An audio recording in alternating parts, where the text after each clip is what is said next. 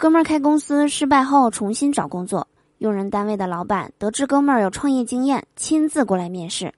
哥们儿一看机会来了，施展浑身解数，提出了很多崭新的理念和自己的看法。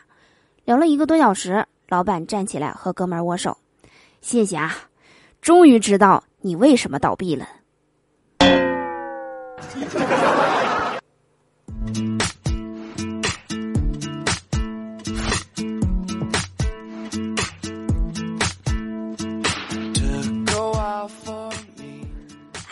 手机那边，我最亲爱的你还好吗？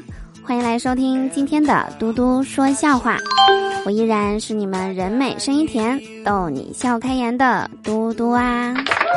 喜欢我的话，别忘了在收听节目的同时点击节目下方的订阅按钮，就可以收听到我更多的声音啦。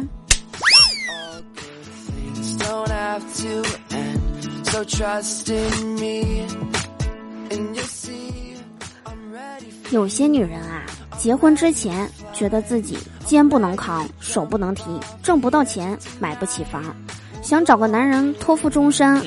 结婚之后才发现，单手可以抱起三十几斤的大胖儿子，还能抱着大胖儿子炒菜，扛着煤气罐，一口气儿能上六楼。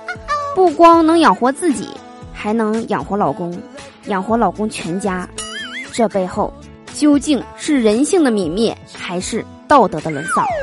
让我们一起来收看大型灵异节目之《结婚之后，我老公就隐身了》。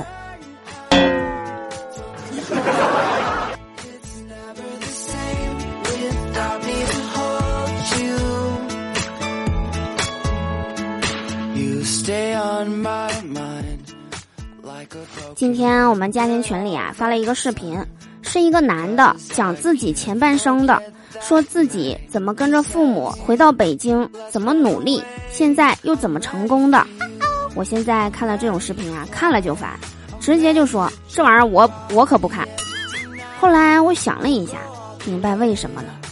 这种事儿啊，都是酒局里来个生人吹牛逼的时候用的，不白听，听的人得结账，或者给办别的事儿，干听他吹。有被白嫖的感觉。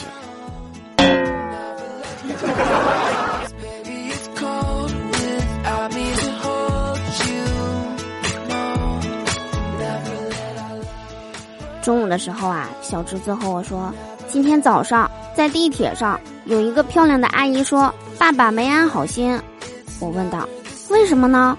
小侄子回答说：“爸爸叫我给他让座。”我又问：“那是好事儿啊？”为什么说你爸爸没安好心呢？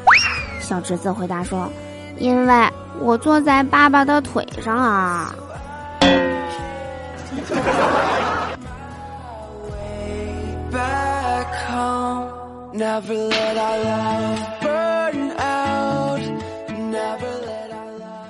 下午我带着小侄子去买菜，水果摊老板正在吃甘蔗，小侄子眼睛啊直溜溜的，一直望着这个甘蔗。那老板赶紧凑过来要给小侄子甘蔗，我忙说孩子还小，不能给他吃啊，谢谢谢谢。老板不好意思的把手缩了回去。这时我却很不争气的咽了咽口水。老板一愣，然后把刚拿到嘴边的甘蔗递给了我，试探性的问道：“要不要给你尝尝？” 侮辱性极强，不过我正有此意。好啦，以上就是本期节目的所有内容。我是嘟嘟，我们下期节目不见不散啦，拜拜。